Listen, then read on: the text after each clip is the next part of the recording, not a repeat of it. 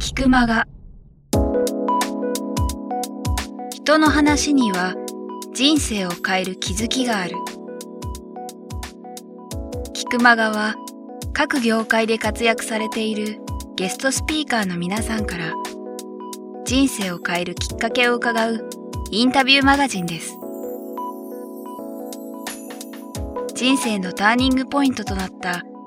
出来事、物、人から日々大切にしている習慣や考え方などについて毎月あなたの明日に響くインタビューをお届けします。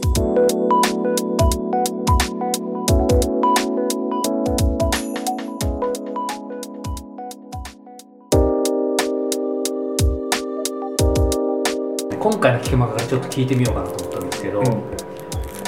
あの全然関係ないです。亀梨さん家で寝る時ってベッド派ですか？布団派ですか？ベッド派です。どんなベッドで寝てるんですか？の普通のニトリのベッドみたいな感じですよ。子供のお風呂みたいなやつ。じゃあ全然こだわりはないじゃない。全然ないですね。勝手な仮説なんですけど、まあ、よくその成功する人は財布が違うとか、うん。なんかあるんですけど結構いろいろ話聞いてるとまあやっぱりその財布だけじゃなくて実は寝床も違うんじゃないかなと、まあ、それも人によると思う。つまりん。ベッドだったら結構こだわってるとかそれが高いものがいいとは限らないと思うんですけど、なんかその辺で、まあ、今そういう意味ではベッドはそんなにそこはこだわりがない全然ないですね。でも人と違う何かこだわってるものとかなんかってやっぱあるんじゃないかな。とそれは車でもいいし別になければないでもいいんですけど。物質的には特にそういうこだわりとかジンクスとか僕持ってなくて、まあ例えばねぶた祭りにはい。去年行ったんですけどそこで拾った鈴がなんか運を招くとか言うんでリュックには入れてますけど、まあ、その程度で、うん。まあそれもなくなったらあなくなったぐらいなんですよ、ただあの僕が日頃からすごく意識してるまあでも気持ちのことになるんですけどそこが一番強いかなと思っててあのバイクとか運転車とか運転するでしょ、はい。そしたら右に行く時ってその右にカーブ曲がる時って腕を動かしてブレーキを踏んでとか意識してないでしょ？うんまあ、意識はしてない右ですね。見てるだけでしょ、うん。右見たら勝手に体が動いて右に曲がるわけでしょ？はい。そんなもんじゃないですか、うん。だからどこを見るかっていうのは自分の中で常に意識してて、だから次の来年とか、まあ、将来、自分がどういうことをしたいかっていうことをとにかく空き時間とかあ、まあ、歩く時間僕多いんでうん結構徒歩で行き来してるんですけど、その時に、まあ、音楽とか聴きながらどこに自分が行きたいかっていうのは常に自問自答じゃないけどしててそしたら勝手に体が動くんだと思うんですよ。だからあと年齢もはい。自分の容姿もまあ多少その影響を受けるかなうん。みたいなことは思ってて80にその早川さんが80ぐらいまでなったらリタイアし死ぬかなって自分で曖昧に仮に考えたとしたら体ってその80に合わせて自然とリタイアするようにだんだんだんだん悪くなっていくんかなと思って。かかもしれない。ね、だからその着地点をどこにするかっていうのをすごく意識的に自分で作ってみるようにはしてます。そっかやっぱりその、まあ、自分と向き合うとか俯瞰するとか僕もそういうキーワードで大事にしてて、うん。僕なんかその結構別にそのための日とかうん時間をわざわざ取ってるわけではないんですよね、亀山さん的に、うん僕なんか意志が弱いから、うん。逆に毎週金曜日の4時間はそういう時間とかで取ってるんですけどへあでもやっぱりやーられてるやられてるっていうかそういうのは意識してる意識してますね。歩く時間が一番うん僕はそういうふうにするようにしてて。ああいい話を聞けました。だからそうするとなんか体がだんだんついていくような気がしてて。だから若い頃は思いだけが先走って全然体がついてこない。あのそこにね行きたいゴールはあるのに、いざ踏み出すとそそれまで見えてなかっためちゃくちゃ長い階段が見えて一歩進んだとこで諦めるみたいな繰り返しじゃないですか、ずっとそうだったと思うんですけどそれが時々仕事で納期があってこれをやらねばならないっていう状況に入ることでガッと進めると。だから僕は仕事とその自分のやりたいことが割とそばにあったんでそういう仕事っていう無理やりなその理由付けを借りながら前には進めてきたっていうのはあると思いますね。なるほどねあのーこれ聞いてる方もやっぱり聞きたいところだと思うんですけど、まあ、この40数年間はい。上垣宏文が生きてきて、うん。えー、と別に仕事じゃなくてもいいんですけど、やっぱり人生いろんなことがあってうん本当にもう、まあ、絶対絶命っていうと大げさですけどもはやこれまでかでもいいんですけどそういったことっていわゆるあんまり人に話してなかったとしてもだからサラリーマンの時に、はい。その僕家計の収支が赤字だったって言ったじゃないですか、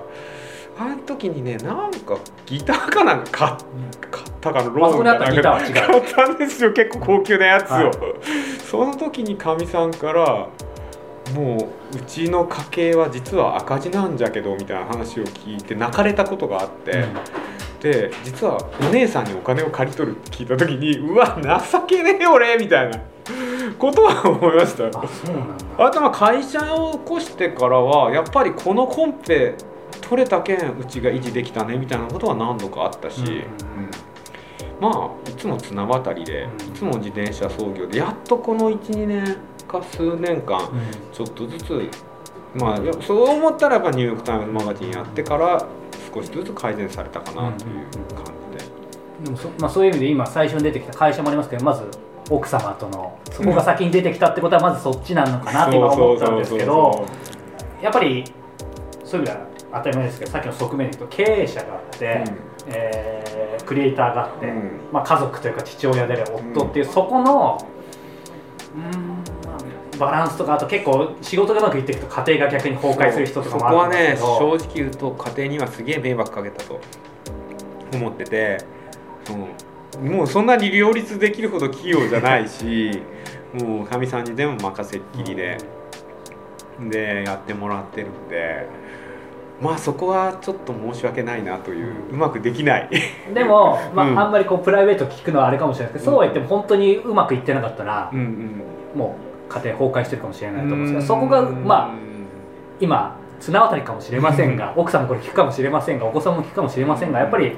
このちゃんとつながってるっていうのは何だと思いますか、まあ、愛といえば一言かもしれないけど。うん。まあ僕基本的にそのお金にそんなに執着がな,、くってだからもう家計も全部経理も全部任せてるんで、うん。お小遣いを数万円もらう程度ではい済ましてるんで、だからそれを全部任せてるからかもしれないですよね、うんだから彼女がまあストレス溜まればそれでうん。エステに行く権利は持ってるんで、あ逆に僕は遊ぶ権利を持ってなかったりとかすることもあるし、なるほどね。ありがとうございます、まあ、まだまだお話伺いたいんですけども、はい。最後に、まあ、今まで過去現在聞いてみました。やはりこの未来っていうことで聞きたいのが、まあ、当然その会社としても上垣さんとしてもいろんな仕事がまた未来に向けて動いていると思うんですけど、はい。今具体的にその、まあ、話せることで構わないんですが、えー、と未来に向けて今こんなことをやってるとか何か具体的な話があれば、今はそのとりあえずこの日本版が出たんで次の、はい。今日のボローニャではい。何カ国決まるかで、おそらく印税の率とかも変わってくるかなと思ってて、これによって大きく左右うんするんですよね。で僕の場合、まあ、会社っていうのを持ってるんで僕が全くその将来だけのことを今からまあ何年もやって他の人間が支えるっていう、はい。なるとやっぱりしんどくなってくると思うんですよ。そこで収入を得るってことをして考えていかなきゃいけないんで、その海外とか日本とかで増刷増刷ってなれば、そのそれをまあ日々のお金にして次回作が書けるんです。で次回作が書けるとまた10冊かかる可能性が増えるんでうまく軌道に乗ってくるんですけどなかなかそこまではまだわからないので今の現実の日々の仕事っていうのはまだ今からこなさなきゃいけないかなと思ってるんですがこれがわからんもんでもう人生には。その僕なんかはもうこれだけでいいやと。うんもうこれ以上エキサイティングなことはないんじゃないかと思ってたんですけど、まあ、あのまだちょっと言えない話ですけどとあるメーカーブランドからちょっとオファーがあったりとかすると、またもう「やった!」って叫び出したいようなこうはい衝動に襲われるっていうか。これ以上ないと思ってたエキサイティングを超えるエキサイティングがある。まあ自分の中では、はそのちっちゃい頃からのやりたかったとこだったりとか、うん。そこがいうことがあやっぱりあるんかなみたいな、うんいっぱいいろんなことまだまだだからすっげえ僕らなんて本当にまだまだすっげえ小さい新人なんで多分上に行けば行くほどそういうエキサイティングなことがたくさんあるんじゃないかなと思ってて。でできる限りこうそういうふうに今までコツコツやってきたんで、そのもっと旅行していろんなものを見る時間も取りたいし、まあ、一番理想で言うと半年海外とか旅しながら、その自分に対して新しいことを入力してそこでもラフスケッチとか構想も立てて最後半年帰ってきて作品作りに集中するっていう人生が送れたらもう最高だと思うんですよね。今ず常にそれを目指してますけど。なんか比べちゃいけないですかもしれないです僕も全く一緒ですね。やっぱいいですよね。ね旅しながらね、うん、だからもうこの年になってよくわからんのんですけどあのいつかこう日の当たる場所に出れると思ってずっとは走ってて。もしかしたらここが日の当たる場所かもしれんけどもってたどり着いたら全然そうじゃなくてまだまだ先だったっていうのの繰り返しなんですよねずっと。だからいや次こそだと僕は信じてますけどね。ここから言わせても日が当たってますよね。そうかあの最後に、まあ、そういう意味でその、ねこの迷路探偵ピエールたくさんの方に買っていただければよりクリエイティブなことができるっ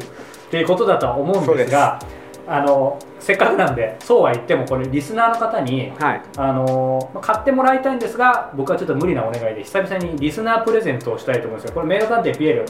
ルをプレゼントしていただくことは可能なんでしょうか？もちろんリスナーに。何名様？3人ぐらい。はいぐらい。ということでじゃあ3名様にあのプレゼント、えー、上垣さんがしてくださるそうなので、えー、詳しくはこれキクマガの、えーと、サイトに応募方法とアップしとくので、えー、皆さん、えー、ぜひ応募できればというか買ってほしいですけどね。はい。よろしくお願いします、はいということで、えー、まだまだお話を伺いたいんですがまた次はじゃあ今度海外でねあの対談ができればと思います。ね、はい、どこか分かりませんが。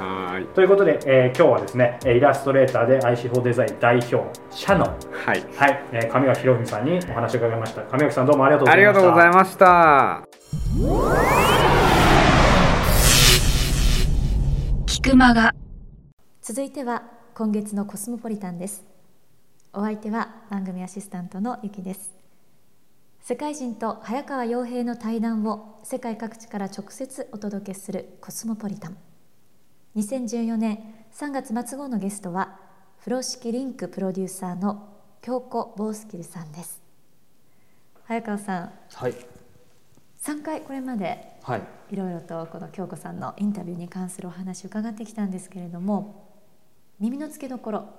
このコスモポリタンのホームページですね、はい、これ最後のこの一つもとても興味深くてですね、うん、世界に出たい人へ送る物を売ることの基本とはとあるんですけど、うん、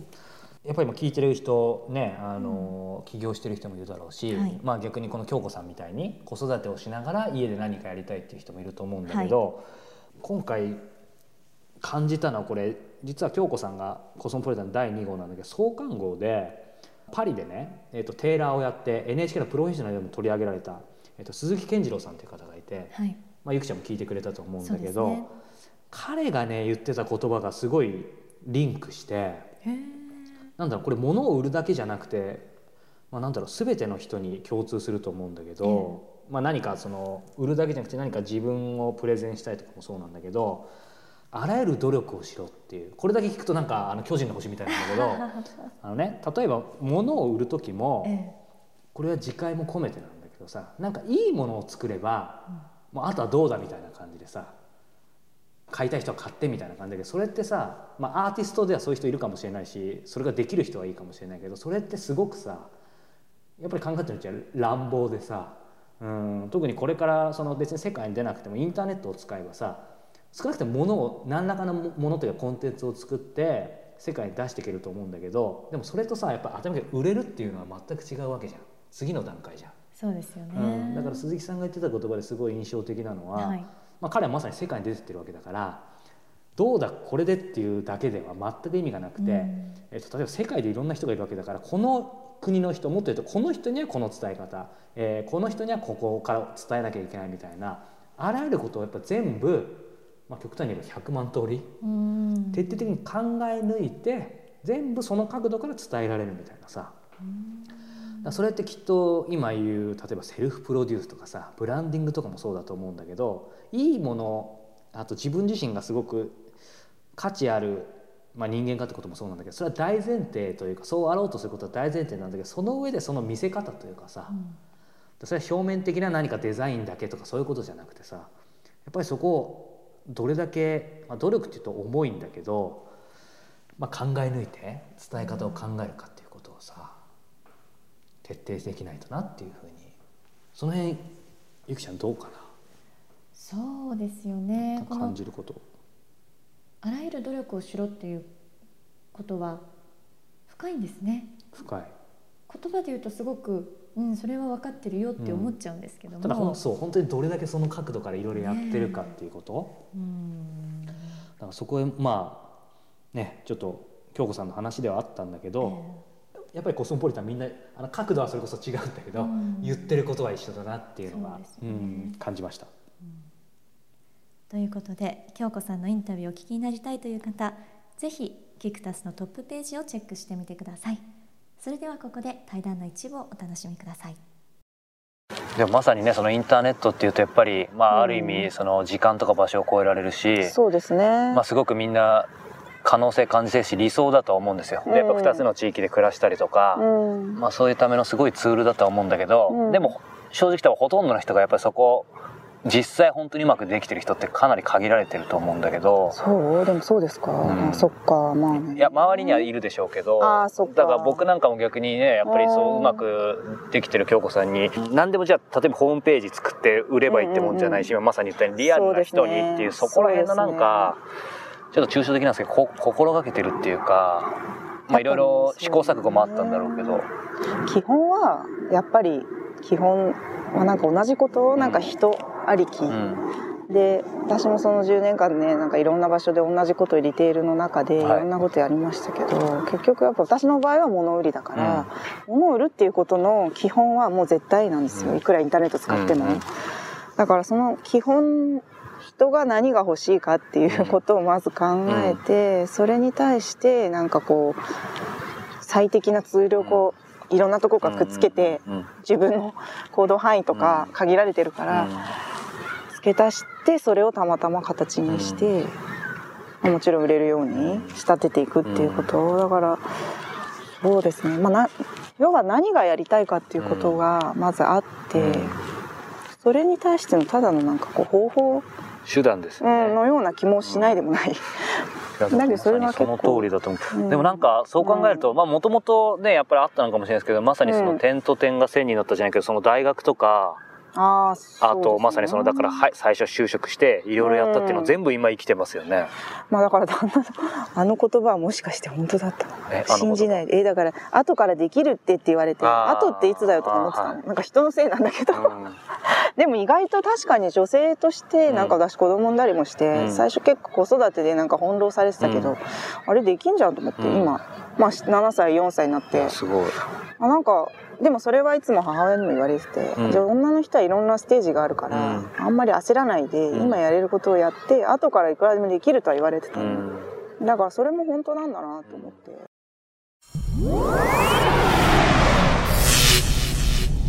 菊間が今日の菊間がはいかがでしたか？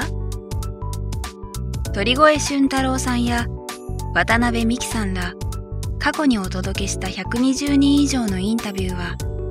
すべてウェブサイトから無料でお聞きいただけます。URL は k i q m a g a c o m キクマガ .com です。それではまたお耳にかかりましょう。ごきげんよう。さようなら。